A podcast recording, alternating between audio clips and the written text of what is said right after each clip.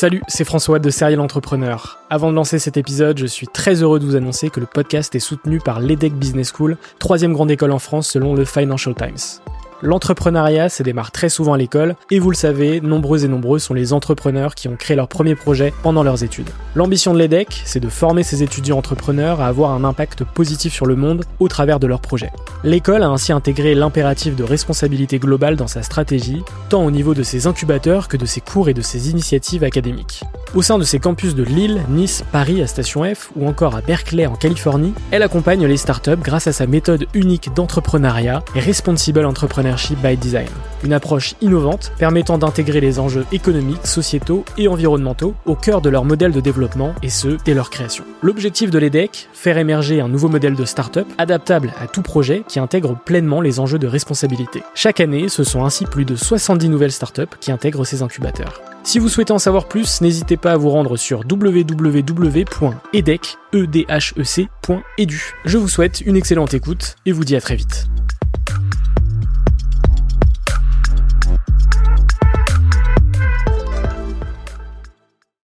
Bienvenue sur Serial Entrepreneur, le podcast des entrepreneurs.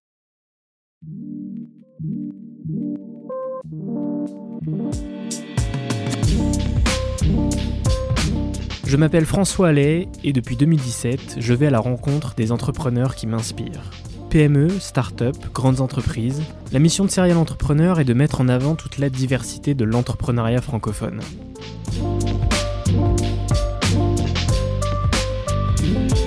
Bienvenue pour ce 75e épisode, j'espère que vous allez bien.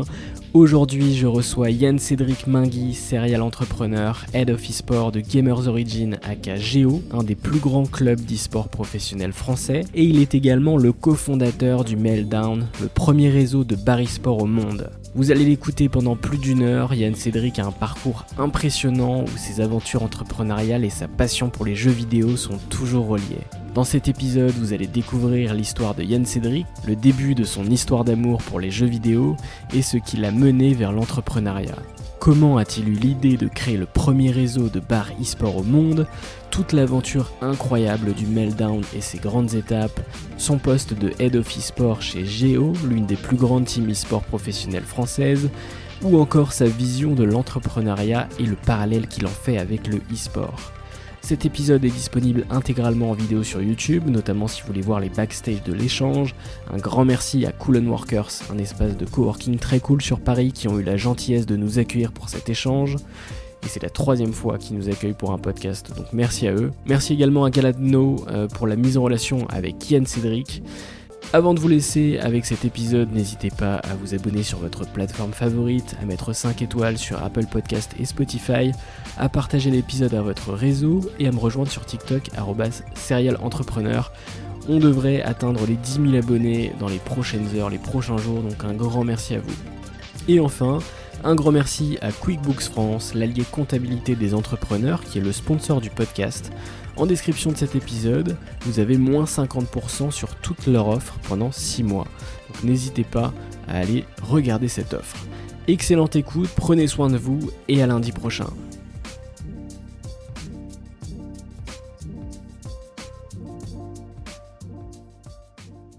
Eh bien, euh, salut Yann Cédric. Comment tu vas? Ça va et toi? Très bien, je suis très heureux de, t'avoir dans le podcast. Merci, moi aussi je suis content d'être là. Euh, t'as un sacré parcours. on, va, on va pouvoir en parler dans, mm. cet épisode. Euh, un parcours euh, autour du, jeu vidéo notamment, mais, mais pas que. ce que, ce que j'aime savoir en démarrant les épisodes, c'est de savoir ce que tu as fait avant d'entreprendre, avant, avant de te lancer. Pas grand chose. j'ai eu le temps d'avoir mon bac, mais j'ai surtout joué aux jeux vidéo. J'ai eu une vie très très rythmée par les jeux vidéo dès, tout petit, puisque je commençais à 3 ans. Et euh, j'ai fait plein de choses comme, comme tout jeune. Euh, j'ai fait du sport, j'ai fait de la musique, euh, mais j'ai surtout joué aux jeux vidéo. Et puis, et voilà, dès que j'ai eu mon bac, je suis parti faire mes études, soi-disant. et en fait, j'ai jamais vraiment étudié. J'étais vraiment à fond dans. Enfin, c'était le début des jeux online. Donc, comme euh, mon enfance et mon adolescence avaient été très frustrés par le fait de ne pas pouvoir jouer à plusieurs, de pouvoir jouer avec des meilleurs joueurs, tout le temps faire de la compétition, de vouloir être le meilleur. Euh, dès que j'ai eu accès aux jeux online, euh, ça a été, un, crochet. Ça m'a accroché comme ça et je pouvais plus m'en décrocher quoi. C'est quoi les, les, premiers jeux qui t'ont qui t'ont accroché justement? Alors jeux online, vraiment c'était euh, Counter Strike, les toutes premières versions. Donc là on est sur des versions 1.2, 1.3, donc euh, que les moins de 20 ans que je ne peux pas connaître. Mais euh, ouais voilà les premières versions de Counter Strike. à l'époque on pouvait jouer en ligne à, la plupart des jeux qui étaient nouveaux, donc les Warcraft, Diablo, tout ça, c'était vraiment des bah, Blizzard était énormément prédominant en fait, tous les jeux Blizzard. Et donc, euh, quand World of Warcraft est arrivé, alors là, ça a pris d'assaut ma vie. De mes 19 à mes 24 ans, j'ai pas fait grand chose d'autre. Je crois que ta première expérience, c'est euh, chez Millennium, euh, mm. un blog justement autour du, jeu vidéo. Enfin, plus qu'un blog, une communauté autour du jeu vidéo. Alors, première expérience jeu vidéo, oui. Ouais. en termes de professionnalisme. parce que j'étais dans la guilde Millennium sur World of Warcraft. Eux, ils se lançaient comme un site internet d'information autour de l'e-sport à partir de 2006-2007. Et euh, moi, j'ai joué à World of Warcraft de 2004 à 2008 en gros. Et en 2008, 2007, 2008, enfin je sais plus, fin, 2007, début 2008, je me souviens jamais à quelle période exactement. J'ai arrêté de jouer à WoW et euh, j'étais arrivé à un point dans ma vie où je me disais mais qu'est-ce que je vais faire? Et donc euh, qu'est-ce que j'avais comme knowledge? Je connaissais WoW par cœur. Du coup j'ai proposé mon aide à Millennium et ça s'est bien passé. Je suis passé rapidement rédacteur en chef et puis après le site s'est développé et voilà à partir de là ça a lancé les choses. Mais ma toute première expérience professionnelle d'entrepreneuriat. C'était un, peu avant ça, c'était quelques années avant ça, j'avais créé une société de, de livraison d'apéritifs à domicile. Donc je livrais euh, de l'alcool de 21h à 9h tous les soirs. Et c'était avant Internet, avant les téléphones, avant tout ça. On distribuait des flyers dans la rue. Euh, tout, à la main. Ouais, tout à, la main. Mais vraiment à l'ancienne. Hein. Ça, c'était euh, c'était assez fou. Et j'avais un téléphone à clapet dans ma voiture. Et donc, dès qu'on commandait, j'avais toujours. on avait un, centre d'appel chez moi. C'était ma, copine qui s'occupait de ça. Et les gens nous appelaient et, elle m'appelait. Elle me disait Ouais, t'as une livraison de ça, ça, ça, telle date. Et je passais mes nuits en bagnole à aller de droite à gauche. Et j'avais un stock dans le coffre. Et quand c'était vide, je revenais faire le, le, plein et tout. Et donc ça, ça, a, duré combien de temps ça Ça, ça a duré 6 mois, 4-5 mois en fait. Euh, mais c'était vraiment le, le, le, fait, c'était le, but, c'était vraiment de dire est-ce qu'on peut faire une entreprise en France? On était en 2003 ou 4, un truc comme ça, mhm. peut-être 4. Et c'était vraiment de dire est-ce qu'on peut faire une entreprise en France quoi? Est-ce que c'est vraiment si compliqué que ça? Peut-être 2005. Et euh, parce qu'à l'époque, euh, enfin. moi, mes deux parents étaient entrepreneurs et à l'époque, on entendait partout qu'il fallait surtout pas créer d'entreprise en France, c'était impossible, quoi. Et voilà, et donc euh, c'était ma première expérience qui a donné naissance à tout le reste, euh, tout ce qui a suivi ensuite, cette, cette, euh, cette envie et surtout savoir que c'était faisable en fait. Parce qu'on l'a fait et, on a, ça marchait. Tes deux parents étaient entrepreneurs? Ils étaient entrepreneurs dans, dans quel. Alors, entrepreneur, c'est un bien grand mot. Enfin, c'est juste que ah, le fait d'entreprendre, c'est très large. Mes parents étaient en, indépendants. En gros, mon père a créé une agence immobilière. Donc ça, c'était vraiment de l'entrepreneuriat, mais un peu traditionnel, mais quand même, c'est lui qui l'a créé, quoi. Et ma mère était architecte à, son compte. C'est pas freelance, ça s'appelle quoi Libre, profession libérale. Ok, donc il connaissait toutes les problématiques euh, de bah, l'entrepreneuriat. en fait, j'ai grandi. Les risques, on va dire. Voilà, j'ai grandi avec des parents qui n'avaient pas de patron déjà. Donc ça, c'était déjà un truc dans ma tête. Moi, avoir un patron, c'était pas possible, quoi. J'ai jamais réussi à me soumettre à l'autorité de qui que ce soit, donc euh, pas mes parents, pas mes profs, donc encore moins un patron. Et puis de l'autre côté, euh, et de l'autre côté, bah, il y avait donc ce côté euh, savoir se débrouiller, toujours euh, avoir la tête, la, tête dans le cambouis et enfin mettre la, mettre la main à la pâte quoi, savoir que le personne va venir te sauver quoi. Tu y vas et puis c'est toi qui te débrouilles tout seul et puis si ça marche ça marche, sinon bah tu t'as rien quoi. Ouais, T'es foutu. aller un peu euh, vers l'inconnu quoi. Ouais voilà. et puis se jeter à l'eau quoi et toujours aller de l'avant puis ouais vraiment apprendre à enfin ne pas laisser ne pas laisser tomber quoi très très jeune, j'ai appris à la persévérance et euh, c'est le truc principal à mon avis qui compte quand tu es entrepreneur, c'est d'être persévérant. quoi. Pas... c'est un socle important. Ouais. parce que si, tu, si dès qu'il y a un, objet, un obstacle, tu t'arrêtes, tu vas pas aller très très loin. Rien que l'administration, elle est faite pour ça, de toute façon, elle est faite pour t'en empêcher. Donc, euh. Et encore, elle a évolué ouais, de, ouf, de, ouf, de ouf, Aujourd'hui, être entrepreneur, c'est pas comme en 2005-6. Et encore, j'imagine, c'est pire avant. Et donc après Millennium, qu'est-ce que mm. qu'est-ce que tu fais comme expérience Donc euh, Millennium, de Millennium, je rebondis, euh, j'atterris chez Square Enix à Londres, donc euh, en Angleterre. Oui, Londres en Angleterre, logique. Pas Londres ailleurs. la map. Pas un autre Londres. Ouais, voilà, là. avant le Brexit.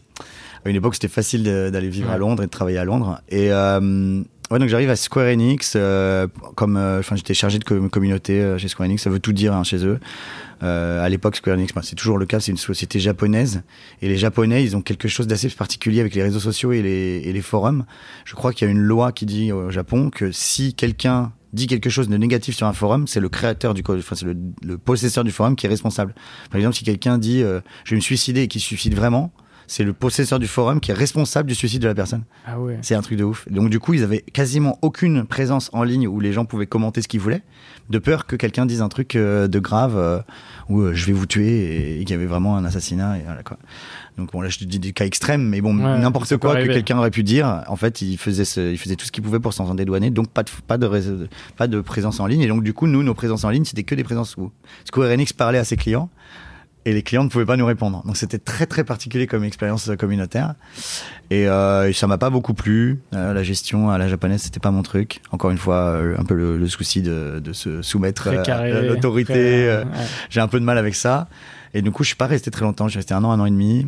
Et euh, quand je suis rentré en France, donc là, on était fin 2009. Ouais, je suis resté. En plus, il y a eu la crise économique entre temps, la crise de, de 2008, Mm. qui est quand je suis arrivé à Londres, euh, c'était en plus euh, Square Enix c'était à la City, donc c'est le, c'est un peu la défense, c'est le, le côté côté boursier de Londres.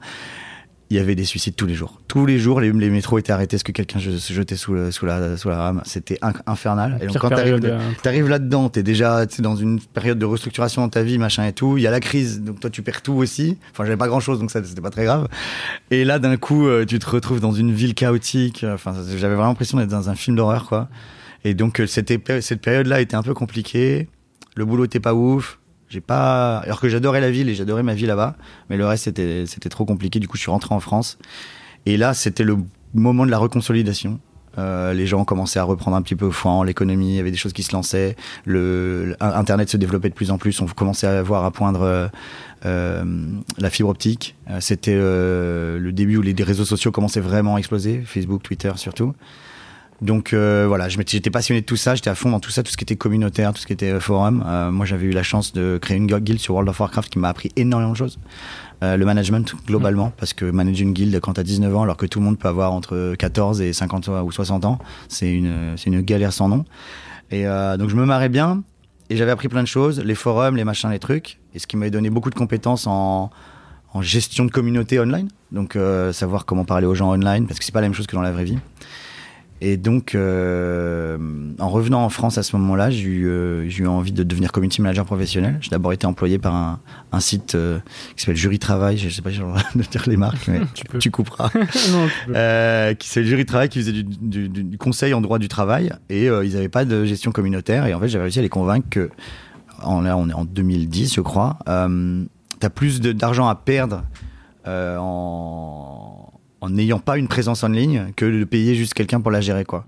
Donc il vaut mieux créer une- sa présence en ligne et la, et la, et la- et la gérer que euh, bah, de, de de pas le faire et en fait tes clients vont te critiquer sur des forums et divers et variés sur lesquels tu n'auras pas la main des, des, des forums de critique aussi hein, des, des Trustpilot ce genre de Ouais, choses euh, exactement. voilà et en fait si t'as pas la main là-dessus s'il y a personne qui s'en occupe en fait tu peux perdre beaucoup plus de clients que que, que, ce dont les gens se rendent compte et donc à cette époque-là c'était toute ma, ma réflexion était axée là-dessus et quand j'allais voir des, nouveaux clients potentiels je leur expliquais ça et donc ça a bien marché, au point où j'ai pu créer une agence de community management. Et donc euh, que j'ai créé, je crois, fin de mi-2010, un truc comme ça. Et euh, j'ai eu jusqu'à deux employés, que je salue.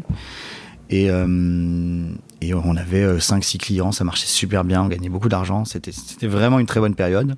Et avec cet argent, à cette époque-là, j'avais vraiment envie de faire quelque chose de plus. Et euh, c'était l'époque où le, le film euh, The Social- Network sur Facebook était sorti. Je me disais, je suis sorti du film, je me dit, mais moi aussi, je peux créer un truc mondial, planétaire, faire euh, vraiment euh, mon McDonald's, quoi. Et euh, c'est à cette époque-là que les barcraft ont commencé à se développer aux États-Unis. Donc les barcraft, c'était euh, organiser des soirées autour du, du jeu StarCraft 2 dans des bars euh, traditionnels. Et euh, aux États-Unis, comme d'habitude, c'est la folie des, folie des grandeurs. Ils avaient 600, 800 personnes. Eux, ils faisaient des entrées à 10, 15, 20, 20 dollars. Et donc, du coup, ils faisaient beaucoup d'argent ces soirs-là. Ouais. Nous, on avait essayé de reproduire le modèle en France, sauf qu'à Paris, euh, trouver des endroits où tu peux accueillir, aller jusqu'à 100 personnes, déjà, c'est hyper dur. Et euh, faire payer euh, 5-6 euros pour rentrer dans une soirée comme ça, les gens n'étaient pas prêts, enfin, c'était compliqué. Donc, le business model n'a pas fonctionné en France. Et c'est là que j'ai eu l'idée de créer le Meltdown, donc qui était euh, une franchise de. Enfin, au début, c'était pas une franchise, mais donc c'était une chaîne. euh, Enfin, c'était un bar Ouais. dédié à l'e-sport, mais pas, pas euh, une fois de temps en temps. C'était vraiment 7 jours sur 7, 100% e-sport. Et ça a cartonné C'est le premier euh, concept de bar Mm. e-sport Ouais. en France, dans le monde, dans le monde? Tout simplement. tout simplement. ouais, ça existe. Euh, on est en 2012 quand tu, quand tu lances ce, ce premier bar. Mhm. Comment, euh, comment ça se passe justement ces premières étapes justement euh, de passer de créer un bar à créer une franchise, quelque chose de beaucoup plus gros Alors déjà, ça reprend très bien ce que j'ai dit tout à l'heure de il faut persévérer. Parce que s'il y a bien une chose qui est difficile, c'est euh, la gestion d'un bar quand tu n'as jamais géré un bar. C'est que des problèmes tout le temps c'est pas que des problèmes avec tes clients quand c'est ouvert, c'est des, des, problèmes 24 heures sur 24. C'est-à-dire qu'il y a la plomberie, il y a les machines, il y a l'électricité, il y a Internet. En plus, nous, on s'était rajouté la complexité d'Internet euh, à une époque, comme je disais, c'était le début de la fibre optique et tout, et c'était compliqué de l'obtenir n'importe où. Euh, nous, tout ce qu'on faisait, c'était des jeux en ligne, donc il fallait qu'il y ait en plus des ordinateurs qui tiennent. Donc les, les clients, euh, dis-toi bien, quand ils ont vu un ouvert ou deux, ils renversent le verre sur le clavier. Voilà, t'as perdu ton clavier. Des fois, tu perds, tu perds carrément l'ordinateur. Enfin bon, une galère sans nom, 24 sur 24. Et euh, on a vraiment tout eu, mais alors vraiment tout, de l'incendie à l'accident de voiture, à cambriolage, enfin vraiment, la, vie ne nous a rien épargné. on a vraiment tout eu, mais ça te forme quoi. C'est vraiment euh, t'avances t'avances t'avances tu continues tu continues euh, tu te prends des des, bah, des, balais dans la tronche toute la journée mais en fait tu continues tu continues quoi. Parce que en fait on aimait trop ce qu'on faisait ça avait trop de succès quand on était ouvert la communauté elle, elle était saucée c'était incroyable un truc que je raconte souvent c'est qu'on avait euh, notre business model c'était de faire 7000 euros par mois pour être even le premier mois on a fait 7000 euros le premier week-end du coup, à partir de là, on a su qu'il y avait quelque chose. Tu vois. Il y avait du potentiel. il y avait du potentiel et on allait peut-être devoir revoir le business model. Et, euh, et voilà, et donc en fait, euh, ça a cartonné dans tous les sens, on s'est, acharné, on a continué à, à, à, progresser, et puis on a eu l'opportunité très rapidement d'ouvrir un bar à Berlin et à Londres. Enfin, on avait décidé en fait d'ouvrir à Berlin et à Londres parce qu'on se disait, euh, il faut asseoir la marque en Europe et montrer qu'on est là et, euh, et, montrer à tout le monde dans les pays adjacents que tu vas pas prendre notre concept, c'est à nous, et donc voilà, donc on est arrivé et on a lancé, euh, donc on a lancé à Paris en mai 2012, à Berlin en février 2013 et à Londres en juin 2013. Donc en l'espace d'un an et un mois, on avait trois bars dans les trois capitales euh, majeures d'Europe. Et euh, c'était extraordinaire. On était, euh, on était visible. Tous les médias sont emparés du truc. À Paris, on était fermé les trois quarts du temps trop tôt parce que les flics venaient parce qu'il y avait trop de monde. Pour te donner une idée, à une, à une époque, on avait tellement de clients dans le bar qu'on faisait deux étages de clients. C'est-à-dire qu'il y avait un premier étage des, costauds et par-dessus, tu mettais soit des, des, meufs minces, soit des mecs minces sur les épaules des autres. Oh là là. Tellement il y avait de, de, gens qui voulaient rentrer. Après, là, j'exagère. Enfin, c'était pas tout le temps comme ça. Mais il y a ouais. eu des soirées où c'était comme ça, quoi. On avait trop de monde et les gens qui voulaient rentrer, ben, on leur disait, bah, c'est sur les épaules de quelqu'un. Et on servait des clients, ils étaient debout comme ça, au bar, et il y avait un mec au-dessus, et il buvait, quoi. Okay. Celui d'en dessous, il buvait, celui d'au-dessus, il buvait. Mais en fait, les, les mecs d'en dessous, ils supportaient même pas le poids parce qu'il y avait tellement de monde qu'en fait, tout le monde supportait le poids des gens qui étaient au-dessus. C'était débile. J'ai jamais vu ça ailleurs, hein, franchement. Euh, mais, mais parce qu'on avait, alors il faut bien le dire, le, le, premier bar il faisait 42 mètres carrés. Donc ouais. euh, tu remplis vite. Mais on a réussi à faire 120, 120 personnes dedans, je crois. Donc c'était c'était vraiment abusé. Et donc on avait un succès fou. Et en fait, à ce moment-là, on s'est dit, mais on a un bar à Londres, un bar à Berlin qui était super grand. Et notre bar de Paris, on galère de ouf. Donc entre-temps, on avait trouvé les moyens de, financiers d'ouvrir un nouveau bar à Paris. Et on avait vendu donc le premier avec une plus-value. On a ouvert le deuxième qui était à Bastille et lui qui, qui faisait 300 mètres carrés. Donc là, on a pu accueillir tout le monde qu'on voulait. Et c'était vraiment génial. La soirée d'ouverture, on a fait 2800 personnes. Enfin, c'était. Et puis à l'époque, on était en partenariat avec O-Gaming, euh, mmh. qui était euh, mmh. les, euh, les darons de, de l'e-sport, euh, du commentaire d'e-sport en France avec Bon Fais-tu des chips et noix. Tout le monde voulait, tout le monde était fan d'eux dans, dans, dans, le web. Et encore, on était au tout début de Twitch, tu vois. C'était vraiment le tout, tout début. Les prémices. Et donc, c'était vraiment notre, notre société évoluait énormément dans le monde de la nuit et eux, ils évoluaient dans le monde du web. Et c'était trop cool. On était partenaires, on était amis. C'était, c'était vraiment une belle époque pour grossir ensemble.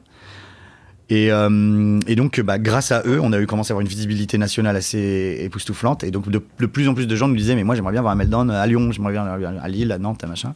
Et on a commencé à former des gens partout en France. Au début, on n'avait pas de franchise, donc on, on aidait les gens à le faire. Ils voulaient le faire, donc on leur expliquait ce qu'on avait fait, comment on l'avait fait. Mais nous, nous-mêmes, on ne savait pas trop. on savait qu'est-ce qu'on avait réussi à faire, mais pas trop pourquoi et comment ça marchait. Mais euh, il y avait une grosse, gestion euh, community, com, community management, réseaux sociaux, qui m'avait, de, de, ma formation, m'avait bien aidé.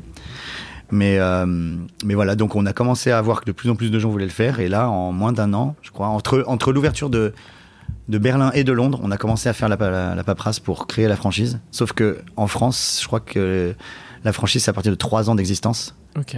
Normalement, ta société mère. Et nous, c'était moins d'un an. Donc en fait, on a, on a eu pas mal de problèmes. Quand même, ce, ce, délai. Mais je suis pas sûr que ce soit vraiment un ah truc ouais légal. Je crois que c'était plus un, les us et coutumes, tu vois. Et en fait, les gens venaient nous voir, enfin tous les gens avec qui on créé la franchise euh, au niveau juridique, ils nous disaient mais c'est pas possible. Enfin, vous n'avez pas fait une franchise. De, sur quoi vous vous reposez, reposez ouais. Parce qu'en plus, la, la franchise, la, la franchise, c'est beaucoup basé sur euh, euh, ton business model. Comment il se différencie de ceux qui font la même chose que toi? Genre, par exemple, quand tu fais Subway, qu'est-ce qui est différent de McDo? Bah nous c'est Meltdown qu'est-ce qui est différent de quoi? Qui fait des paris sport? Personne fait des paris sport donc euh, on n'avait aucune euh, matière à comparaison donc on se comparait à personne, on disait ben voilà, vous allez faire comme nous. Et les gens qui voulaient vraiment, qui venaient nous voir, parce qu'on a eu plein de jeunes qui étaient passionnés du truc, et, qui avaient jamais bossé, donc qui voulaient apprendre.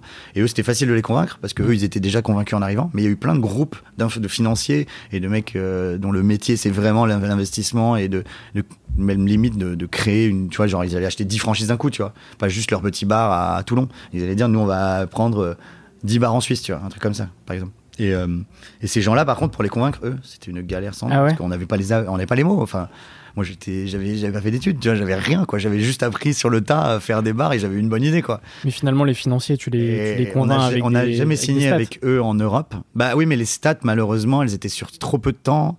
Euh, un bar de 42 mètres carrés, tu, tu peux pas comparer ça. Ou alors des, des, stats à Londres et à Berlin qui sont pas du tout euh, crédibles en France. Parce que, par exemple, à Berlin, tu vends une, bière à l'époque, tu devais la, la, pinte, elle devait être à 1,50€, 2 euros. Donc en fait, c'est uniquement pas cher là-bas parce que la, bière, tu l'achètes moins cher et que les loyers sont moins chers et que tout est moins cher, la main-d'œuvre est moins chère. Enfin bref. Donc tu pouvais pas comparer vraiment et c'était très compliqué. Et donc on n'arrivait pas à les convaincre. On a fini par réussir à convaincre un groupe de financiers aux États-Unis. C'est eux qui ont, voulu ouvrir euh, toute la, côte ouest des États-Unis. Et ça, ça, ça c'était en 2015, tu vois. Donc c'était trois ans plus tard. Donc on avait des stats et on avait un petit peu de, bagou. Parce que toute l'année 2014, en fait, on a ouvert partout en France. Je crois qu'à un moment, il me semble que toutes les villes de plus de 100 000 habitants en France avaient un Meltdown. Et donc, euh, bah, c'était n'importe quoi. c'était la gestion de Paris, des nouveaux, du nouveau bar de Paris. Donc il y a eu tous les travaux du nouveau bar de Paris qui ont été euh, une bérésina, c'était incroyable. Euh, pour te donner un petit, une autre petite anecdote, le jour de l'ouverture du bar de Paris, le 23 décembre 2013, le matin même, on n'avait ni l'eau courante, ni l'électricité. Le matin même et on attendait 3000 personnes le soir. La base. C'est souvent ça qui arrive en plus. La base. Dans, les, dans ces secteurs-là, toujours. Euh, c'était n'importe quoi. je me souviens de tout ça comme si c'était hier, quoi. Je l'ai vécu, euh, enfin, à la vitesse de la lumière, quoi. Tu sais, il n'y a jamais une, un moment pour se reposer, pour prendre du, recul et se dire, oh, c'est galère ce que je fais. J'avais eu une interview à l'époque où quelqu'un m'avait dit, mais euh, si c'était à refaire, vous le referiez? Et je dis, mais maintenant que je le sais, je le ferai jamais. si tu le sais avant tout ce qui t'attend, tu le feras jamais. C'est impossible. Il faut le faire sans savoir. Sinon, tu, tu te jetteras jamais dans la gueule du loup, quoi. Parce que tu sais que tu vas crever. C'est une galère sans nom. Bref. Donc, euh, quand les, les problèmes viennent les uns après les autres au jour le jour, bah, tu les règles les uns après les autres. Quand tu sais que tu as un milliard de problèmes, on te donne toute la liste de tout ce que tu vas devoir affronter, tu dis, non, non mais je vais pas faire les 12 travaux d'Astérix tous les jours, c'est pas possible. Donc, euh, donc voilà, donc on a réussi quand même, on est arrivé à, nos fins. Et puis euh, arrive fin 2015, euh, commence à avoir des divergences d'opinion au sein des, actionnaires de l'entreprise, donc on, se sépare. Je décide de partir et à ce moment-là, je me lance dans l'aventure Gamers Origin. Exactement. Tu te lances sur plusieurs activités. Ouais. donc Gamers Origin en tant que head of e-sport. Ouais.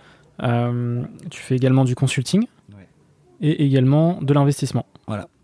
Alors, c'est venu les unes après les autres. Il se trouve que donc quand j'ai quitté Meltdown, j'étais encore actionnaire, j'étais juste plus euh, actif.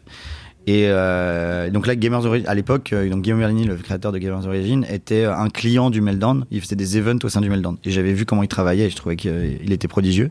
Et je trouve toujours qu'il est prodigieux. Euh, il travaillait comme un forcené, c'est un passionné. Il est, il, est comme moi un peu. Il, il a jamais besoin de se reposer. Il est tout le temps à fond, à fond, à fond, à fond. Enfin, il est comme moi j'étais à cette époque-là. J'ai 37 ans maintenant, c'est plus du tout la même histoire. Mais donc, euh, donc voilà, je le voyais, j'étais, j'étais, j'étais, j'étais fan de, de, ce gars qui avait 18-19 euh, ans et qu'on voulait qu'il vraiment donnait à fond. Et donc, euh, il était en train de créer une grosse chaîne de streaming en France qui s'appelait Hearthstone FR. Et, et, donc, je l'ai aidé à rentrer, en rentrant un peu dans la boîte. Le but, c'était de lui, enfin, l'aider à, à rendre la boîte euh, solide en termes de, de finances, d'administratif de, et tout, parce que moi j'avais créé euh, tout ce qui était, enfin, j'étais le DAF de Meltdown, donc j'avais créé toute la partie administrative, j'avais tout appris sur le tas. Structurer le côté euh, pro. Exactement. parce que lui, il était à fond e-sport et stream, mais tout ce qui était gestion de société, il avait aucune expérience en, la matière. Maintenant, il a 100 fois plus d'expérience que moi, mais à l'époque, il n'avait pas. Et surtout, c'était super chiant de s'occuper de ça, alors qu'il y avait tout le reste à faire. Donc je lui ai dit, écoute, moi, je vais pas m'occuper de tout ça. Moi, j'avais un autre projet sur lequel je voulais qu'il m'aide. Je lui ai dit, bah, je t'aide sur ce truc-là, et après, tu m'aideras sur mon autre truc, parce que c'était un projet de streaming. Et euh, finalement, euh, quelques mois plus tard, euh, j'ai commencé à aller en compétition avec les joueurs de Gamers Origin parce qu'il fallait quelqu'un pour conduire des bagnoles et tout. J'étais le seul qui avait le permis. Et en fait, les joueurs, on s'est super bien entendu. Moi, chez Meldon, j'avais déjà commencé à recruter des joueurs. Chez Millennium, à l'époque, j'avais déjà des joueurs en management. Enfin, on avait plein de joueurs e-sport, donc j'adorais ça. Et je les accompagnais en compétition. À l'époque, j'étais journaliste, mais tu vois, c'était vraiment, on était tous à mettre la main à la pâte. Et du coup, j'ai toujours eu un très bon contact avec les joueurs pro, vu que moi, j'avais voulu être joueur pro aussi. Je connaissais ce que c'était. Et, et, donc voilà, et donc arrive le moment où Gamers d'origine explose dans l'e-sport. Enfin, on était hyper gros sur Hearthstone. Overwatch va arriver, on se lance sur Overwatch. Alors, je sais pas si ton public connaît trop les jeux vidéo, mais Overwatch c'était un gros jeu. Blizzard qui sortait à cette époque-là. Il y en avait pas eu depuis des années. Et donc Blizzard étant le plus gros studio de jeux vidéo, un des plus gros studios de jeux vidéo dans le monde à l'époque, euh, tout le monde l'attendait comme le Messi. Et on avait dit, il faut pas rater le coche, on va lancer une équipe e-sport dessus tout de suite. Et c'est ce qu'on a fait. On est très vite arrivé numéro 1 français et numéro 5 européen, ce qui a propulsé l'équipe en termes de, réputation, alors qu'on était une toute petite structure par rapport à des Fnatic, G2 et compagnie. Et même Millennium, euh, euh, et d'autres gros noms français étaient beaucoup plus connus que nous. Et nous, on est arrivé avec rien. Et en fait, grâce à ces stratégies, et on a eu pas mal de coups de chance, on a réussi à grossir très vite. Et donc, petit à petit, mon autre projet a, est un peu parti. Et en même temps, donc un an plus tard, avant mon arrivée chez Géo, j'ai pu vendre mes actions de, de ce qui m'a garanti un certain pécule. Et donc, avec ce pécule, j'ai créé l'agence de talent, mmh. le LNL Consulting, qui est une agence de talent et de consulting euh, où en gros on aide des, streamers ou des joueurs e-sport à, trouver des, partenaires avec lesquels travailler. Et de l'autre côté, donc effectivement, une boîte d'investissement qui s'appelle YCM et dans laquelle j'ai pu, euh, enfin grâce à laquelle, une holding en haut, laquelle j'ai pu euh, investir sur pas mal de projets différents. Et voilà. Et donc j'ai fait tout ça de front de 2016 à 2018, un truc comme ça. Ok. Quand tu, quand tu rejoins Gamers Origin, le, le game du, hmm. du e-sport, il, en est où, tu vois? Parce que c'est quand même un, milieu qui a extrêmement euh, euh, cartonné ces dernières années. Mm-hmm. Qui est vraiment en explosion totale, euh, à tel point que, enfin, je sais pas, il y a, y a, 5-10 ans, c'était un milieu qui n'était pas du tout mm-hmm. respecté. On voyait, on voyait, les joueurs e-sport comme. Enfin, le e-sport n'existait pas, et on voyait les joueurs comme des gros geeks, etc. On mm. l'a vu dans certaines émissions télé. la télé méprisait complètement ah, ce milieu-là. Aujourd'hui, encore un peu le cas. moins, mais c'est encore un peu le cas. Mais c'est devenu un milieu hyper bankable. Hmm. Et maintenant, la télé se, voilà, se, dit, ok. Euh, qu'est-ce qu'on a raté? Qu'est-ce qu'on a raté, ouais. Ah déjà, ils ont déjà fait l'erreur avec Internet à la base. Hein, c'est vrai. Parce que la télé, ça a été la diabolisation d'Internet pendant des années, pendant 10 ans. Euh, hmm. Enfin, on va dire de 2000 à 2010, euh, la télé a diabolisé Internet à fond. Puis les réseaux sociaux ont pris d'assaut le monde, entre guillemets. Tu pouvais pas avoir un journaliste qui disait j'ai pas de Facebook, quoi. Enfin, les gens qui étaient à la télé savaient que Internet n'était pas, le diable et que c'était euh, juste quelque chose avec enfin une chose avec laquelle il fallait avoir vivre. C'est un peu ce qui se passe avec la, crypto en ce moment. Les gens, euh, enfin une, grande partie des gens ne comprennent pas ce qui se passe, la révolution qui est en marche. Mm. Et même si le marché aujourd'hui fait, fait la gueule, euh, ça fait partie de la loi des marchés. et par cycle, hein. Voilà, c'est par cycle. Mais, mais entre guillemets, donc l'e-sport a eu ça pour sa propre diabolisation effectivement. Les jeux vidéo traditionnels ont diabolisé l'e-sport pendant un temps. Donc même le, le marché des jeux vidéo n'aimait pas, les journalistes de jeux vidéo n'aimaient pas l'e-sport et tout, parce que pour eux, ça dénature le plaisir de jouer à un jeu vidéo, puisque nous, on n'est pas là pour du plaisir. On est, enfin, même si beaucoup de joueurs ils prennent beaucoup de plaisir, le but c'est quand même de gagner et d'être compétitif. Mais bon, on ne m'enlèvera jamais de l'idée que Rafael Nadal, il kiffe de faire du tennis, tu vois. Donc, euh, c'est pas parce que tu es compétitif dans quelque chose que tu ne peux pas y prendre du plaisir. Et bref, et donc, euh, et donc le, truc a évolué. En 2015, quand j'ai rejoint Géo, c'était. Alors, moi, toute ma vie, c'était de l'e-sport. Ça faisait 10 ans que je faisais que ça enfin peut-être pas 10 ans, mais ça faisait 7-8 ans que j'avais que ça dans ma vie, donc euh, pour moi c'était évident quoi. Mais j'avais pas trop cette vision effectivement que le monde extérieur ne nous comprenait pas. À part ma famille, tu vois, moi j'avais pas trop de, de relations avec les gens en dehors quoi. Parce que ma vie entière était que des gens de l'e-sport, des gens dans le bar, et dans le bar c'était que des fans d'e-sport. Donc, euh, ouais, t'as baigné dans cet écosystème. J'avais pas, euh, j'avais des œillères en plus, puisque moi j'avais que ça, tu sais, j'ai pas le temps, j'avais pas, je m'en foutais du reste, donc. Donc c'était vraiment que ça. Et puis, et, et, en réalité, oui, maintenant, à, posteriori, je me rends compte que c'était complètement anecdotique à l'époque, pour personne s'en souciait. Et je pense, à, mes yeux, c'est à partir de 2016, quand les clubs, les clubs de sport traditionnels, donc de football, ont commencé à vouloir investir dans FIFA. Je pense que c'est là que le gap a énormément été creusé. La, la, plupart des gens ont commencé à entendre parler de l'e-sport via le football, enfin FIFA, quoi ce qui m'a toujours fait beaucoup de peine, puisque moi, pour moi, FIFA, c'est pas un jeu e-sport. Même si euh, tu peux très bien jouer à FIFA, je vois pas l'intérêt euh, de, reproduire. Enfin, tu vois, ça existe déjà, quoi. Donc, euh, pourquoi? D'ailleurs, une blague que je fais souvent, c'est que C'est ah oui, mais maintenant tu sais qu'il y a des gens qui font du football en vrai, ils jouent à FIFA en vrai, tu sais sur une sur un terrain, mais vraiment ils courent après des vrais ballons, c'est pas à la manette. Pour, il y avait FIFA avant le football. C'est, voilà, c'est pour me foutre de la gueule des gens qui connaissent pas l'e-sport. C'est, on va vraiment à, l'absurde, mais c'est parce que c'est, on en est vraiment rendu là à des moments où on se dit mais comment vous pouvez ne pas connaître quoi? Tellement c'est évident pour moi. enfin que l'e-sport c'est, quelque chose. Après, si ça a aidé euh, à démocratiser le e-sport, hmm. tu vois, Ouais, ouais bien sûr. Pas ça parce que je suis ah, un joueur FIFA. Hein, non, mais bien sûr. mais, mais, en fait, moi, j'ai rien contre cette, cette, ce truc-là. C'était un regret parce que j'aurais préféré que les gens s'intéressent à LoL ou à StarCraft. Bien sûr. Mais, mais bon, il faut ce qu'il faut. Et voilà, les gens sont intéressés à FIFA. Ça a commencé à prendre. Et très vite, les gens qui sont intéressés à FIFA ont tout de suite décollé parce que FIFA n'avait aucune audience. Hein. Vraiment, FIFA très, très, très peu fait d'audience tout de suite, les gens se sont intéressés au reste de l'e-sport. Donc, ils ont connu, euh, je pense, plus Twitch que l'e-sport au début. Donc, ils ont rencontré FIFA, du coup, ils ont rencontré Twitch. Twitch a décollé aussi, ah oui, aussi ça. Twitch a décollé de ouf. Et euh, c'est parce que la, fibre optique s'est installée partout. Les gens pouvaient enfin streamer chez eux. Et de plus en plus de gens sont installés dans le streaming. On, a eu des entertainers, euh, youtubeurs d'abord pendant des années. Je pense les années 2011 à 14, 15, c'était le, le, grand essor de YouTube. Et puis à partir de 2016, 17, je pense que c'est Twitch qui a pris le pas en France en tout cas. Exactement. Et, euh, et, nous, bah, on était au centre de Twitch, quoi. Tu pouvais pas aller sur Twitch sans voir de l'e-sport. Enfin, sauf si tu vraiment tu regardais juste ton streamer et que ton streamer ou ta streameuse ne faisait pas ne faisait pas d'e-sport à ce moment-là. Oui, que tu avais juste un onglet, tu vois. Mais si tu regardais un tout petit peu ce qui se passait sur Twitch, il y avait que de l'e-sport partout. Ouais. À l'époque, beaucoup plus que maintenant d'ailleurs. Et Twitch, je pense, a vraiment contribué à faire exploser justement le e-sport et les jeux vidéo et bah, faire le fait que justement euh, ça devienne des des, des, des, outils avec une force de frappe mm. de ouf en fait, avec des, un nombre de viewers. Euh, bah, ça décolle chaque année, ça explose. Mm. Euh, une chose qu'on m'avait fait comprendre à une époque qui est assez marrante, à... enfin quand on s'en rend compte, c'est assez, assez époustouflant. C'est euh, euh, par exemple si tu es fan de baseball, regarder la ligue, américaine de baseball, c'est très compliqué parce qu'il faut être, un, faut avoir un VPN, il faut s'inscrire. Enfin, tout le monde peut faire ça en deux secondes. Alors que regarder la ligue de League of Legends chinoise, par exemple, tu peux la regarder où tu veux dans le monde en live quand tu veux. C'est juste, c'est sur Twitch quoi. T'as aucun blocage, c'est gratuit, c'est accès 24 heures sur 24, presque sans pub. Et, voilà, et tu as accès à la ligue chinoise de League of Legends. Et en fait, League of Legends, c'est accessible partout, par tout le monde. C'est les premiers sports globaux, en fait. Parce que même regarder, euh, je sais pas si tu es fan de football, tu vas regarder la ligue brésilienne de football, va galérer, quoi. J'ai aucune idée comment tu peux faire ça. Après, à part acheter toutes les chaînes de TV et machin et trucs et payer des, je sais pas. Enfin, j'imagine que peut-être même que c'est possible si tu es vraiment fan, mais Monsieur Tout le Monde ne le fera pas. Alors que Monsieur Tout le Monde peut cliquer sur Twitch et aller accéder à tout l'e-sport mondial euh, sans aucun problème. Puis euh, n'importe qui aussi avec du taf peut devenir euh, joueur e-sport, tu vois. Avec du taf, de ouais. Alors ça, j'irai pas jusque-là. n'importe qui, pas dans le sens tout le monde, mais n'importe qui ah dans le sens, voilà. voilà. C'est à, la portée de, de, qui veut le faire. Exactement. Mais il faut avoir le talent pour. Bien sûr. Parce que beaucoup de gens pensent que n'importe qui peut non, non, je, fort. pas ça. Euh, c'est comme si tu disais n'importe qui peut battre Rafael Nadal au tennis en travaillant. Mais c'est comme l'entrepreneuriat, tu vois. Euh, n'importe qui peut devenir entrepreneur, mais pas tout le monde.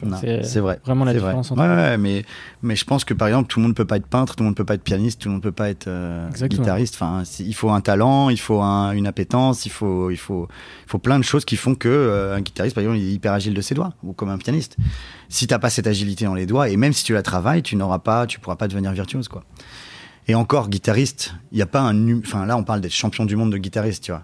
Enfin, je veux dire, tu peux devenir joueur de League of Legends. non, mais en vrai, guitariste, tu as des bons guitaristes, des mauvais guitaristes. Oui, bien sûr. À peu près tout le monde peut devenir euh, monsieur tout le monde. Par contre, devenir euh, un guitariste de renom, euh, Django Reinhardt ou autre, bah, c'est pas n'importe qui, quoi. C'est clair. Donc, mais là, c'est la même chose à League of Legends. Devenir champion de France ou champion d'Europe de League of Legends, ça n'est pas donné à tout le monde. Par contre, tout le monde veut être très fort à League of Legends. Euh, et voilà, et donc ça s'est démocratisé et nous on était là au bon moment, au bon endroit. Euh, Géo euh, était parmi les premières équipes françaises qui ont vraiment bénéficié de la, du renouveau, parce qu'il y avait les équipes françaises comme AA, LDLC, Millennium, qui étaient inscrites depuis longtemps. LDLC étant une des dernières de cette époque-là qui est encore vivante. Millennium s'est arrêté 2017 à peu près, je crois, 2018. Et en fait, nous, on a un peu pris la place de Millennium. C'est-à-dire qu'on a commencé à arriver avec des, plus petits salaires, on n'avait pas d'argent, mais on avait des plus petits salaires, mais on avait plus de motivation. Et nos, joueurs étaient, plus, étaient moins mercenaires. Chez Millennium, c'était que des gars qui venaient, ils savaient qu'il y avait de la thune, du coup, euh, ils avaient eu de la lumière, ils rentraient. Quoi. Nous, c'était vraiment les gars qui étaient chez nous, c'était à l'ancienne, euh, on était dans la cave, on avait des locaux à l'époque, c'était une cave et tout. Et, on rigolait de ça, tu vois, on, on, galérait tous, mais tout le monde, quand tu arrivais chez Géo, tu voulais faire avancer l'équipe. quoi. Et, euh, et c'était génial. C'était vraiment l'époque bénie. Et donc, on a surfé sur ça. Moi, je passais mes week-ends à conduire ma bagnole, à, à emmener les joueurs à droite, à gauche dans le monde entier. Enfin, enfin dans toutes les régions parce qu'on n'avait pas les moyens. Donc, on allait en bagnole. Je me souviens d'un voy- d'un voyage à Birmingham, 18 heures de voiture. je, re- je rentrais à peine de vacances. Il était 5 heures du matin quand j'étais rentré de vacances. J'avais conduit toute la journée. On était arrivé à minuit à Birmingham, complètement mort, sous dans une tempête et machin. Je me suis dit, mais qu'est-ce que c'est que ma vie, quoi? Qu'est-ce Ouais, que je fous là et tout? Et en plus, j'avais pas pris de vacances entre Melbourne et ça. Tu vois, j'avais enchaîné 3 ou 4, 3, 3 4 ans de construction de Melbourne et into construire une équipe e-sport.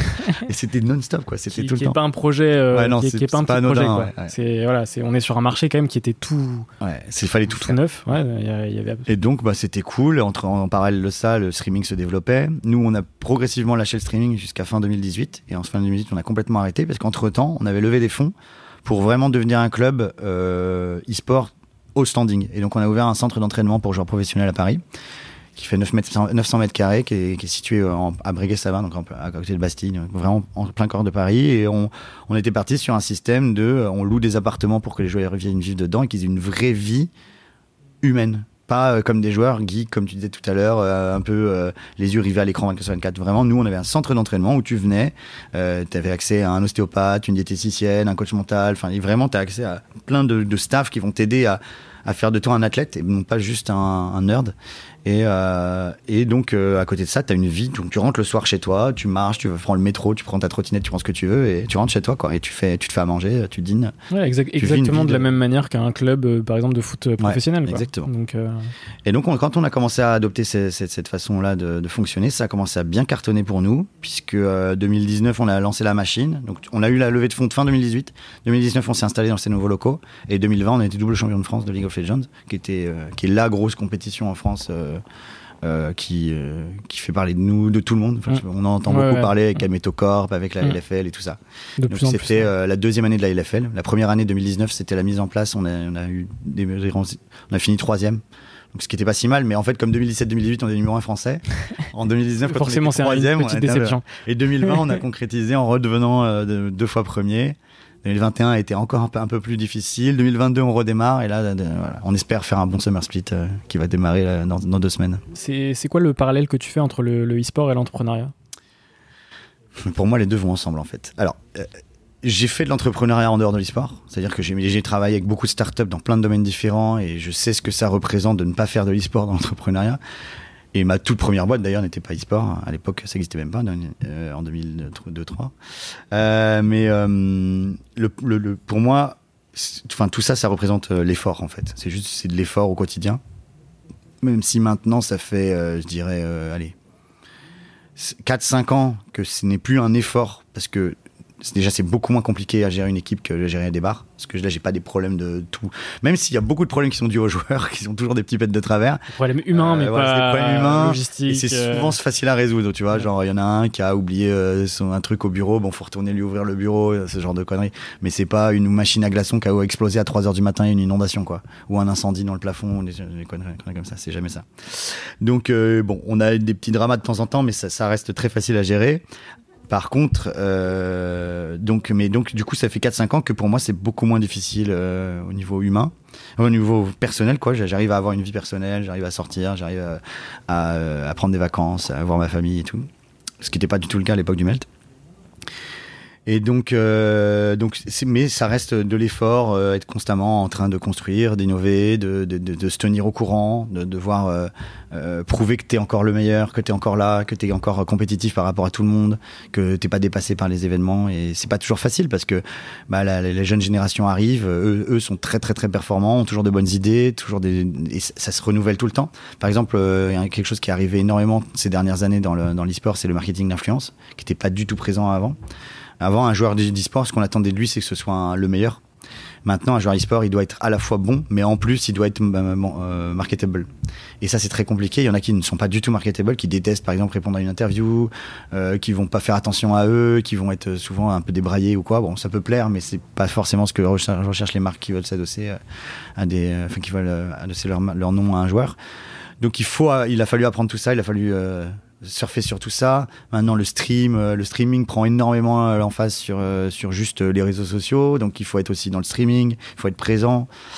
Et tout ça, c'est pas ma génération. Moi, ma génération e-sportive, c'est vraiment faire des joueurs les meilleurs joueurs possibles, quoi, et les Là, il aider. y a toute une stratégie autour de, de- de- du fait de jouer. Ouais, du fait de Une jouer, la de com, marque, une strat voilà. digitale, une strat marketing. très très difficile. Et pour les vieux comme moi, c'est, je suis un peu dépassé.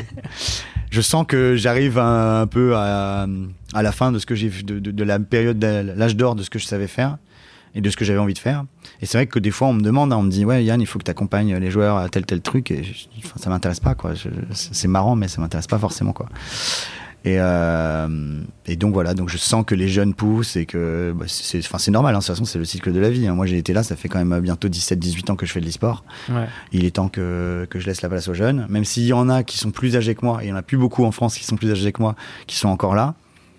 Euh, je sais pas, c'est peut-être le moment que je fasse autre chose que ce que je fais. Je suis pas obligé de partir de l'e-sport, tu vois. Je sais que ça reste ma passion et que j'ai encore envie d'en d'en faire des années, mais, mais faire d'autres d'autres choses que de la gestion de joueurs et de la gestion d'équipe peut-être. Donc Aujourd'hui, euh, Géo, c'est euh, une des plus grosses teams e-sport Mm. françaises. Oui. Euh, je vais te poser trois, trois petites questions un peu bilan sur, Ouais. sur tes aventures.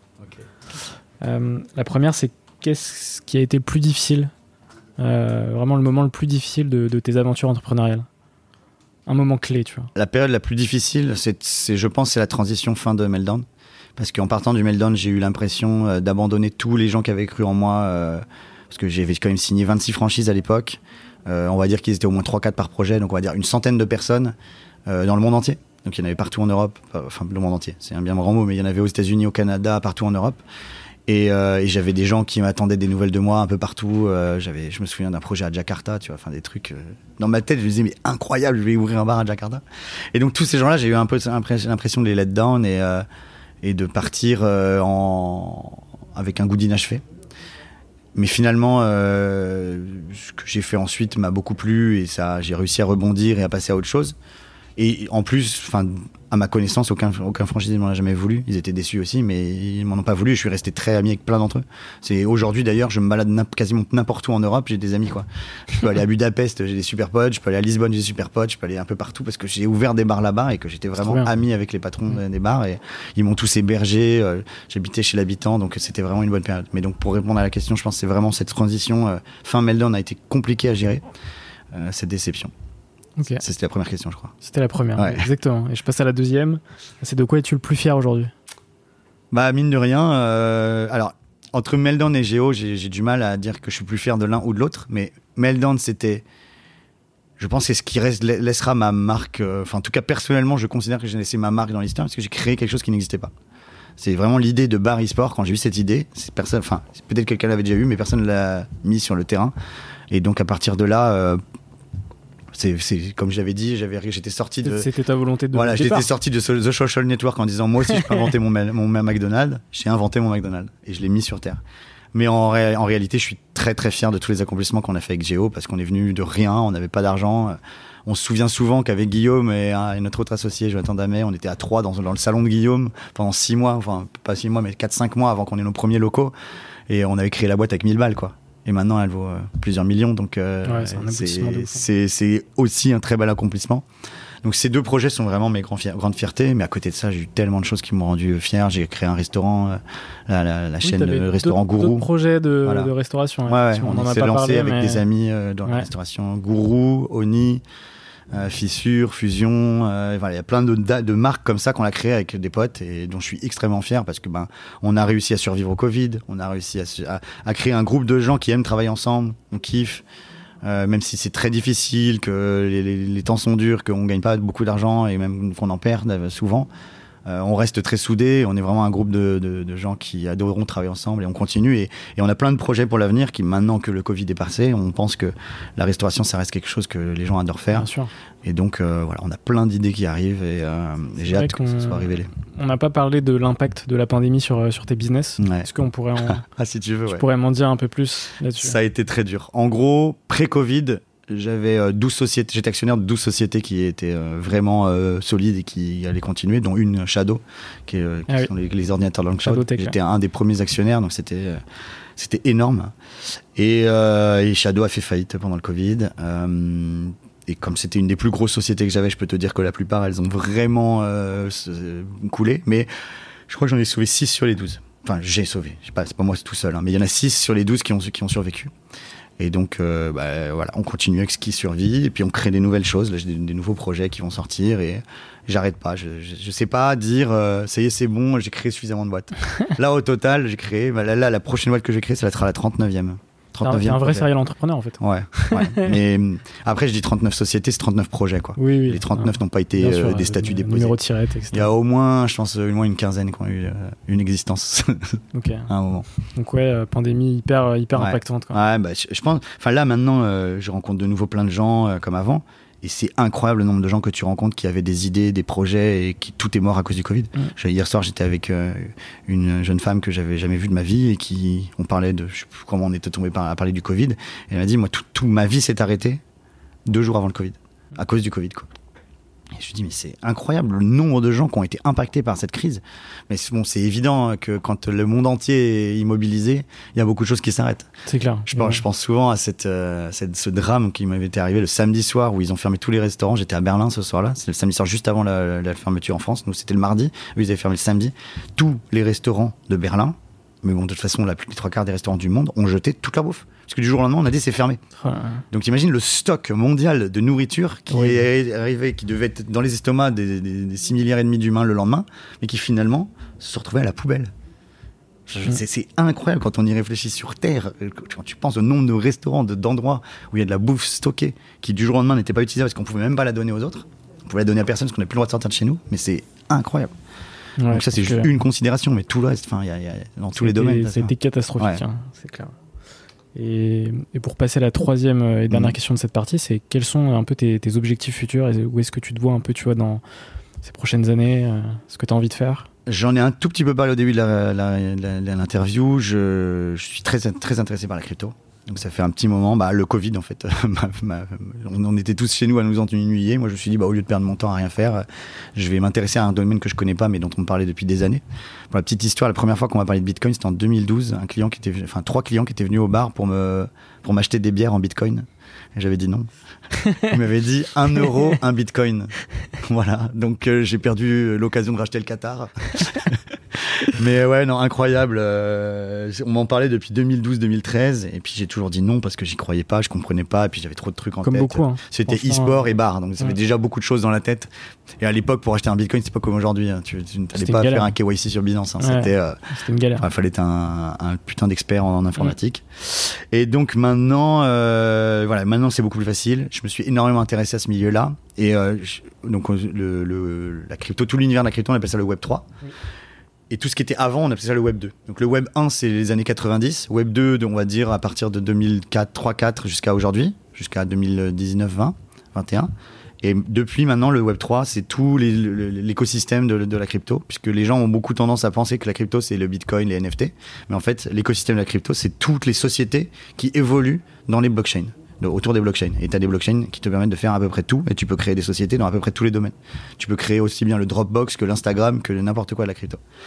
Et donc, euh, je commence à vraiment bien euh, creuser ce, ce domaine-là, et même si, comme je disais tout à l'heure, on est un peu dans le creux de la vague en ce moment, je me rends compte de plus en plus que les gens n'arrivent pas et ne comprennent pas ce que c'est la crypto. Et les gens de la crypto n'arrivent pas à parler aux gens du Web 2. Donc les gens du Web 3 ne savent pas parler aux gens du Web 2. Et les gens du Web 2 ne savent pas parler aux gens du Web 3. Et donc je pense qu'il y a quelque chose à faire dans ce domaine-là et ça m'intéresse. Je creuse un peu l'idée de, de, de, faire un projet dans, dans, dans, dans cette direction-là. Tout en continuant bien sûr l'e-sport, puisque ça reste ma passion numéro un. Et, euh, j'ai encore, euh, je pense, des choses à apporter, ne, serait-ce que par mon expérience. Ouais. Donc voilà, donc euh, je continue ce qui existe déjà et je, je, continue d'essayer d'itérer et de voir de nouvelles choses. Il y a encore toute une partie du monde que je n'ai jamais vue. J'ai jamais mis les pieds en Asie, par exemple, alors que l'Asie est prédominante dans l'e-sport. Je n'y ai jamais mis un pied. Le plus loin que j'ai été à l'est, c'est la Roumanie, je crois. Donc euh, voilà, il est temps que. Il y a plein de choses qui me restent à faire. il est temps pas, que mal je passe de, pas mal de projets finalement. Le next step. Voilà. Une suite logique. Mm. Euh, on passe à la partie rencontre mindset entrepreneuriat. Est-ce que tu veux me parler d'une rencontre qui a marqué euh, une de tes aventures? Je sais que des, des rencontres. Je dois en choisir une seule? Bien sûr, ouais. Alors, je me suis souvent posé la question et il y a deux, trois trucs. Alors, déjà des conseils qu'on m'a donnés très jeune, mais si tu me demandes une rencontre, il y a un conseil que je voudrais quand même donner, parce que si les gens écoutent, c'est important. C'est la question d'après. Ah, c'est la question d'après tu, peux y répondre direct. Bon, j'y réponds maintenant. Le conseil principal qui fait que j'ai eu du succès, dans, les, dans, c'est de savoir bien s'entourer. il faut arrêter de vouloir faire les choses soi-même. Si tu ne sais pas faire quelque chose, n'essaie pas de le faire toi-même. Il y a, un- il y a quelqu'un dont c'est le métier. N'hésite pas à dépenser 100, 200, 300 euros pour aller voir quelqu'un dont c'est le métier, au lieu de vouloir faire ton truc toi-même et te planter. Par exemple, les statuts de ta première société, tu vas faire de la merde, c'est sûr. Tu vas faire de la merde et ta société va être nulle.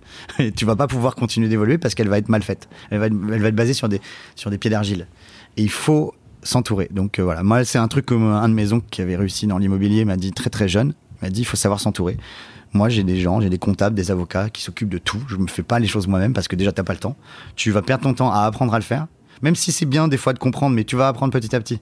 Mais c'est bien d'apprendre, euh, de savoir un peu, parce que sinon tu peux te faire arnaquer. hein. Les gens, ils peuvent venir. Si tu sais pas combien ça coûte un comptable, le mec te dit 6 000 balles à l'année. Tu dis, bah oui, pas très bien, j'ai combien de lignes comptables? Deux lignes, bah, ça fait 3 000 balles la ligne, c'est parfait.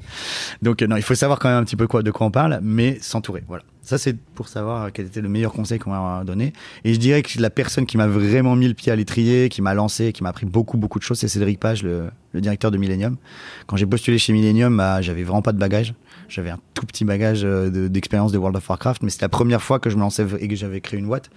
Mais c'est la première fois que je me lançais vraiment dans l'e-sport. Et j'avais pas de compétences. En plus, je veux dire que l'e-sport, j'y connaissais que dalle, hein, parce que je connaissais World of Warcraft, mais c'était pas de l'e-sport. Enfin, il y avait un tout petit le- peu de le sport, c'était nouveau aussi. hein. Voilà, Counter-Strike, Warcraft, tout ça, je connaissais rien. Et lui m'a mis les pieds à l'étrier et il a passé des heures et des heures et des heures à me former euh, sur une tonne de choses. Je savais pas comment gérer l'HTML, par exemple, pour, pour être journaliste web, t'es obligé de savoir faire de l'HTML et tout. J'avais jamais fait de programmation ou quoi que ce soit, je comprenais rien. Il m'a tout appris et il m'a fait confiance, surtout dès le début. Et euh, il m'a lancé, il m'a lancé, il m'a lancé, il m'a poussé dans les moments où moi j'allais pas. En plus, à l'époque, j'étais en couple avec une nana qui m'a plaqué au tout début de mon expérience. Et je me Donc, souviens, le- on dormait le dans le même lit. On venait de se rencontrer parce que c'est euh, au début on a parti, on a collaboré online parce que j'habitais à Glasgow à l'époque. Et donc quand je suis rentré en France, au premier event, ma, ma, ma meuf me plaque. Et on coule, ce soir-là, on dormait dans un lit, dans le même chambre. Et il se retrouve à devoir me, me soigner mon chagrin d'amour alors qu'on se connaissait même pas. C'était incroyable. Ça forge des liens. là. Alors il m'a balancé le, le, le classique euh, une perdue, dix de retrouvée, bon qui est pas du tout vrai, mais qui me permet de faire percer la filule. Et puis lui c'était vraiment genre je peux pas avoir mon rédacteur en chef qui on était au milieu du euh, WWI 2008, donc c'était un event de Blizzard à Paris où il fallait vraiment il y avait du boulot, du boulot, du boulot, tu vois il fallait énormément de, de trucs. C'était l'annonce de Diablo 3, c'était une compétition World of Warcraft, il y avait trop de trucs. Et donc il avait besoin que je sois full focus. Et euh, il a réussi à me faire dormir et à me permettre de m'endormir et à être euh, efficace le lendemain.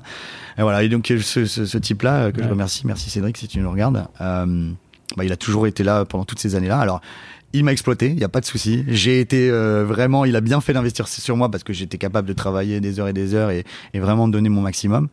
Mais sans lui, je pense que je serais pas là. C'est clair et net. S'il y a bien une personne, si sans lui je serais pas là, c'est lui. Ouais, ok. Bah, De toute façon, c'est au final euh, les, les, les conseils, ton conseil et les- le fait de rencontrer des gens, Mm. c'est relié quoi. Ouais, Le fait de s'entourer, de rencontrer un maximum de personnes. Mais là, là j'avais même pas voulu m'entourer. Oui, bien parce sûr. que- Mais généralement, ça, ça Ouais. vient justement de manière euh, naturelle, sans forcer les choses. Tu vois, on, on s'entoure des bonnes personnes. Ouais, voilà, il faut, il faut savoir faire confiance aux bonnes personnes au bon moment. Il faut pas avoir trop peur des gens parce que il y a des gens qui sont très méfiants. Je rencontre plein des gens comme ça qui sont méfiants, méfiants, méfiants. Mais en fait, en étant trop méfiant, tu, tu te bloques des choses.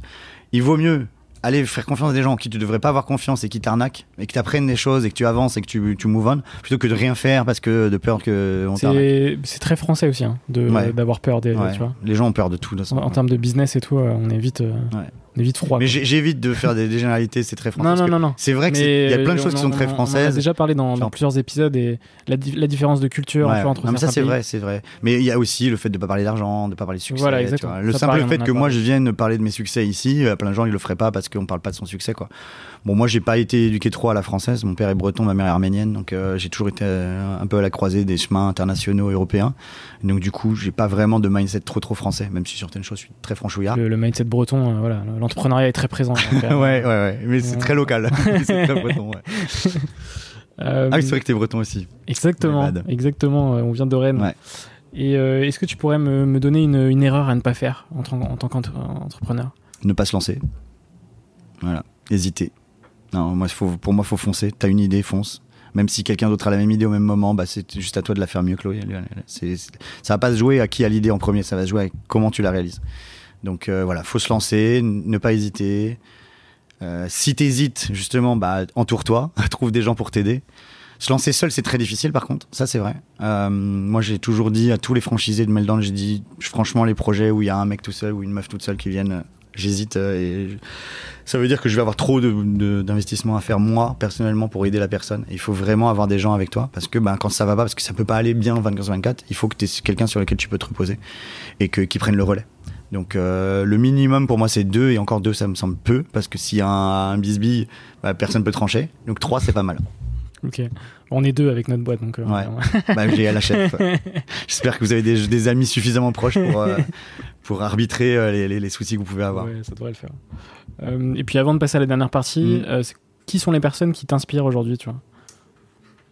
Écoute, je suis pas quelqu'un qui s'inspire beaucoup des autres, mais petit à petit, j'ai ré- j'ai réalisé quand même qu'il y avait des personnes assez formidables. Alors, il est très décrié, mais Elon Musk, pour moi, c'est vraiment un être humain qui est. Je vois difficilement comment on peut faire plus de choses dans sa vie pour faire avancer l'humanité. Parce que moi, par exemple, ce que j'ai fait n'a jamais fait avancer l'humanité. Tu vois, créer des bars e-sport, j'ai juste bourré la gueule au, au Geek. Donc, c'est pas ça qui fait que l'humanité s'est retrouvée sur la Lune, tu vois. Mais lui, il a vraiment créé des trucs. Et alors, c'est bien, c'est pas bien, ils exploitent, ils exploitent pas, euh, tu vois. Mais moi, moi, je suis passionné d'espace, donc forcément, tout ce qui a un peu euh, attrait à la conquête de l'espace, pour moi, c'est extraordinaire. Et vraiment, ce type-là, bah voilà, il s'est donné les moyens de ses ambitions, quoi. Il est allé, bon, il a créé PayPal, il avait 22 ans, enfin, il a cofondé PayPal, il avait 22 ans. Euh, bon, c'est un petit génie, tu vois. Mm. Mais tu peux être un génie et faire les choses pour ton intérêt personnel. Lui, au-delà de tout, euh, le côté mégalo et complètement fou du gars, du personnage, il est très fantasque. Bah, pour moi, il fait vraiment avancer l'humanité. Je veux dire, même si peut-être que l'avenir de l'humanité n'est pas dans l'espace, au moins grâce à lui, on en aura le cœur net. Genre, à un moment, si on va sur Mars, je pense que ce sera grandement grâce à lui. Et si c'est pas Mars qui va nous accueillir et qu'on se rend compte, bah, finalement, on aurait peut-être dû écouter les, gens qui disaient qu'il fallait re- renouveler les ressources sur la planète Terre parce qu'il n'y aura pas forcément Mars, bah, au moins, on le saura. Et j'espère qu'on sera sur Mars suffisamment tôt pour que la Terre ne soit pas encore salvage et qu'on puisse encore la sauver. Non, c'est clair. Et puis toujours des projets plus fous que les autres, euh, Ouais, les uns que les autres. Ça tu vois, arrête pas donc, quoi. euh, Le mec, euh, un jour il fait des flamethrowers, le lendemain il fait hyperloop, le lendemain il fait une bagnole sans électricité, enfin machin. Là, Comment il- fait-il Non, il, il est Il vraiment. doit, il doit être bien entouré, je pense. Il est très bien entouré, mais j'ai l'impression, contrairement à certaines personnes, qu'il est quand même euh, à la tête du truc quoi. Ouais, non, c'est clair. Après, tu vois, Elon Musk l'année dernière, il a fait n'importe quoi en crypto et je l'ai détesté pour ça, tu vois. Donc, euh, il est vraiment. Avec le Dodge. Ouais. Avec Dodge, avec euh, le, le- le fait que Tesla avait acheté des bitcoins et qui du jour au lendemain ils, ont, ils, les ont, Ouais. ils ont dit qu'ils les avaient droit. Ouais, il jouait avec le cours, quoi. Voilà, il joue avec les cours, il fait du délit d'initié, il n'y a pas de souci, c'est un connard. Mais ça reste quelqu'un qui, si on me demande ce qui m'inspire, c'est vraiment le, le fait de pouvoir enfin, faire avancer l'humanité à toi tout seul. Mm. Enfin voilà, Jules, César, et voilà, c'est tout quoi. Non, c'est clair. Napoléon, C'est- pas très très nombreux les humains qui ont vraiment influencé. euh. Peu importe monde entier, on- quoi. ce qu'on pense de lui, Voilà, euh, voilà, c'est le mec est le mec est présent. Donc voilà, donc lui, et puis après, je suis euh, très très très fan de, de John Lennon. Voilà, pour son génie musical. Et ben, on va pouvoir passer euh, sur la dernière partie du podcast avec euh, quelques petites questions rapides. Euh, Est-ce que tu as, un film ou une série à me conseiller? Alors mon film préféré, c'est The Boat That Rocked, qui euh, en français c'est Good Morning England, c'est pas en français. Ah, Et ils l'ont mis, ils l'ont mis en, en anglais, en français, Ouais. alors que le, le titre original est en anglais, je comprends pas pourquoi, mais bon bref. Et donc parce que j'adore cette, bah, comme je viens de te dire, j'adore le rock euh, des années 60 et euh, 50, 70 on va dire. Et, euh, et vraiment c'est ce film-là qui pour moi euh, représente le mieux la libération des esprits, le passage de, la génération de nos grands-parents ou de nos parents post-guerre à notre génération, ce qui donne naissance à notre génération. Alors bien sûr qu'il y a eu plein, d'étapes, il y a eu le grunge, il y a eu euh, le hip-hop, il y a eu plein de choses qui ont fait que aujourd'hui la génération qu'on est nous, elle est ce qu'on ce qu'elle est. Mais pour moi, c'est vraiment la naissance, ce moment-là où les jeunes de l'époque, pour la musique, se sont euh, dé- détachés de détachés du, du carcan et donc ils ont créé bah, des radios pirates sur des bateaux enfin le délire Ouais, ce est film est incroyable, ouais, incroyable donc euh, bon moi au-delà c'est pas une réalisation de malade et tout machin Non, mais il est incroyable ce film. euh, mais il est, il est fou. Puis euh, il y a une actrice que j'adore dedans, dont j'ai oublié le nom là tout de suite, mais euh, Talila Riley, Talula. Riley, ok. et euh, qui est magnifique dans ce film-là. Et donc euh, voilà, c'était la petite amie de euh, Elon Musk. Et euh, qu'est-ce que je disais? Donc ça c'est mon film préféré. Et ma série préférée, je dirais Peaky Blinders. Ah, nice. J'adore. Je la trouve vraiment géniale. Et du coup, c'est un peu relié avec l'autre question, mais est-ce que c'est quoi ta musique du moment? Alors musique du moment, j'écoute beaucoup d'électro en ce moment. Euh, pff, j'ai pas une musique du moment. euh, j'ai des chansons, mais en fait je me souviens jamais comment elles s'appellent. Ouais. parce que c'est dans les playlists, dans les machins. Et ma chanson préférée of all time, je dirais que c'est euh, Bees, and, Butterflies de Girls in Hawaii. Si tu pouvais racheter n'importe quelle boîte sans limite financière, ce serait laquelle? Aïe aïe aïe. Pour le kiff ou pour un SpaceX, intérêt peut-être. business Peut-être SpaceX. pour le principe d'aller dans l'espace, parce que j'ai vraiment très envie d'aller dans l'espace. Pour le kiff, euh, je sais pas. Là, je pense que je suis rendu à un point dans ma vie où j'ai pas envie d'être à la tête d'une société, vraiment. Même si je vais sans doute l'être de nouveau dans ma vie, mais euh, j'ai plus cette, cette envie de mener des barques, euh, tu vois, mener un bateau euh, contre vents et marées, quoi. J'ai plus envie de kiffer avec mes potes et donc peut-être j'ai envie de racheter ma prochaine boîte, mais de la financer, qu'elle soit déjà financée, tu vois. Post levée de fonds. C'est une bonne réponse. y a-t-il une question que tu aurais aimé que je te pose, mais que je ne t'ai pas posée? Est-ce qu'il y a un sujet que tu aurais potentiellement voulu aborder? Alors, je pense qu'il y a un sujet qu'on n'a pas abordé. J'ai pas forcément envie, j'aurais pas forcément eu envie qu'on en parle, mais euh, on n'a pas abordé tout le côté euh, vie privée par rapport à vie professionnelle, qui est très très important mm. pour moi à, à apprendre à gérer. Euh, tu te lances, t'es déjà en couple avec des enfants, c'est une galère. Tu te lances, t'es célibataire, bah tu vas rester célibataire très longtemps. euh, il, il faut vraiment, quand tu te lances, quand t'as envie de te lancer, ou quand t'es déjà dans le truc, il faut vraiment apprendre à gérer sa, sa, sa vie personnelle parce que c'est le plus important, c'est ça qui va faire que tu vas durer sur la, tu vas tenir sur la durée. Parce que moi j'ai eu des, des burn-out, euh, j'ai perdu euh, les amours de ma vie euh, plusieurs reprises dans ma carrière et, c'était toujours parce que je savais pas gérer, parce que j'ai jamais réussi à gérer les deux en même temps je savais gérer l'un, je savais gérer l'autre, mais je savais pas gérer les deux en même temps. Et ce que, maintenant j'ai appris à faire les deux, trois dernières années, je dirais. Depuis 2019, je réfléchis vraiment à ça. J'ai suivi une psychothérapie de 2018 à 2020. Et, euh, et ça m'a vraiment appris à comprendre qui j'étais, pourquoi j'étais là, pourquoi en fait j'avais fait tout ce que j'avais fait? Parce que je l'ai pas fait juste par, euh, par magie et par accomplissement de, de moi. C'était vraiment que parce que ma tête euh, pensait d'une certaine façon, que j'avais été drivé comme ça toute mmh. ma vie par moi-même mais euh, des, des, problèmes que j'avais personnels faisaient que je pouvais pas affronter certaines choses qui faisaient que je faisais ça. Par exemple, mon refus de l'autorité est clairement un truc qui fait que euh, j'ai été obligé d'aller dans cette direction-là. Et donc euh, voilà, il y avait plein de choses que j'avais pas comprises sur moi-même. Et euh, c'est bien de faire une pause à un moment, de se rendre compte de ce que tu veux, de ce que tu aimes, de ce à quoi tu aspires, et de le faire en adéquation avec tes sociétés. Parce que si c'est pas le cas, euh, ça peut mettre terme à ton entreprise euh, de façon un peu prématurée, je pense. Ouais. Et pas forcément pour tout le monde, mais. C'est un sujet qui est de plus en plus fréquent, mm. en tout cas dont on parle le plus. De plus en plus, et qui était très tabou, tu vois, ces dernières années. C'est vrai. Et, et, et c'est bien d'en parler, tu vois, parce mm. qu'effectivement, je pense qu'il y a beaucoup, je pense que la majorité des entrepreneurs sont passés par ces étapes. Je pense aussi, ouais. et donc, c'est tout à fait normal de, de passer par là, quoi. Mais. Puis en plus, c'est une force. Hein. Enfin, je veux dire, avoir quelqu'un dans sa vie euh, alors, c'est pas forcément la personne avec qui tu es en couple, mais avoir quelqu'un autour de toi, ta, famille, tes frères et sœurs, tes, parents, avoir des gens qui te soutiennent, même euh, tes neveux, tes nièces. Enfin, en ce qui me concerne, mes neveux, mes nièces, c'est une force de tous les jours parce que je vois, ils sont tout petits, mais dès que je vois leurs photos, ça me donne une énergie de fou. Euh, je sais qu'il y a un avenir, tu vois, ça me donne vraiment cette vision de c'est les gosses de demain et et des fois j'ai envie qu'ils soient fiers de moi, ce genre de choses. Mais ça, c'est hyper important. Si tu es tout seul dans ton coin, à te fermer, et à, comme moi, à l'époque, Meldon, c'était vraiment ça. Seul dans mon coin, avec mes employés, qui étaient devenus mes amis, et tous mes autres amis, mes amis d'enfance et tout, perdu, perdu de vue. J'ai tout fermé. Et c'était la pire façon de faire une société. Même si ça a cartonné, même si ça a marché, même si je suis très fier de ce qu'on a fait, c'était pas la bonne façon. Quoi. J'aurais pas pu faire ça ad vitam aeternam et être heureux. Ça, ça rejoint l'entourage, du coup, l'entourage pro et l'entourage perso qui sont. Mm vraiment un des piliers, un des piliers de l'entrepreneuriat et dans la vie en fait, hein, très très simplement. exactement. euh, avant dernière question, c'est qui les entrepreneurs que tu me conseilles pour de prochains épisodes? Euh, écoute, euh, si je te propose des gens avec qui je travaille, c'est dommage parce que ça va être un peu redondant, mais Guillaume Merlini, à mon avis, euh, il déteste les interviews, mais je pense qu'il aurait beaucoup de choses à raconter parce que c'est un gars qui a, qui, alors lui, sa vie entière, c'est Gamers Origin, de A à Z, enfin toute sa vie professionnelle. Et euh, c'est incroyable, j'ai énormément de mal, alors que c'est un très bon ami avec on travaille ensemble depuis 6-7 ans. Et on est là ensemble tous les jours et on a affronté, alors là je peux te dire des, des cascades, on en a vécu. Euh, j'ai un mal fou à savoir, tu vois, je, je, saurais même pas comment il répondra à ces questions-là, tu vois. Alors que je pense que je le connais très bien, mais enfin, que je suis un, une des personnes qui le connaît le mieux, mais je le connais très mal. Donc c'est vraiment, mmh. c'est je pense que ce serait intéressant. Mais bon, je sais pas s'il accepterait. On va essayer. Euh, pas là tout de suite comme ça, il y a que lui qui me vient. Après, euh, si j'avais bien. Voilà, si j'avais plus de temps, je pourrais te conseiller plein de gens. Euh, Emmanuel Freund qui avait créé euh, Shadow et qui maintenant ah. est à la tête de Powers. Euh, si tu veux rentrer en contact avec lui, je te présenterai. Lui, très intéressant parce que lui, il a une façon de considérer l'entrepreneuriat bien différente de la mienne. Mais, mais on est d'accord sur plein de choses aussi. Euh, voilà. euh, C'est déjà bien. Ouais, mais il y, en a beaucoup. euh, Chris- Christian Montois, euh, alias Poca, avec qui je, fais tous les, tous, les, tous les restaurants, les bars en ce moment. Un mec en or euh, qui euh, vit l'entrepreneuriat d'une façon un peu forcée parce qu'il voulait pas être chef d'entreprise, mais finalement, quand, t'es- quand tu ouvres un restaurant, bah, tu deviens chef d'entreprise. Et c'est pas forcément son truc, mais il doit le vivre. euh, et donc, lui, il traverse ça de façon très tumultueuse. et je pense que ce serait marrant de l'avoir en interview aussi. Voilà.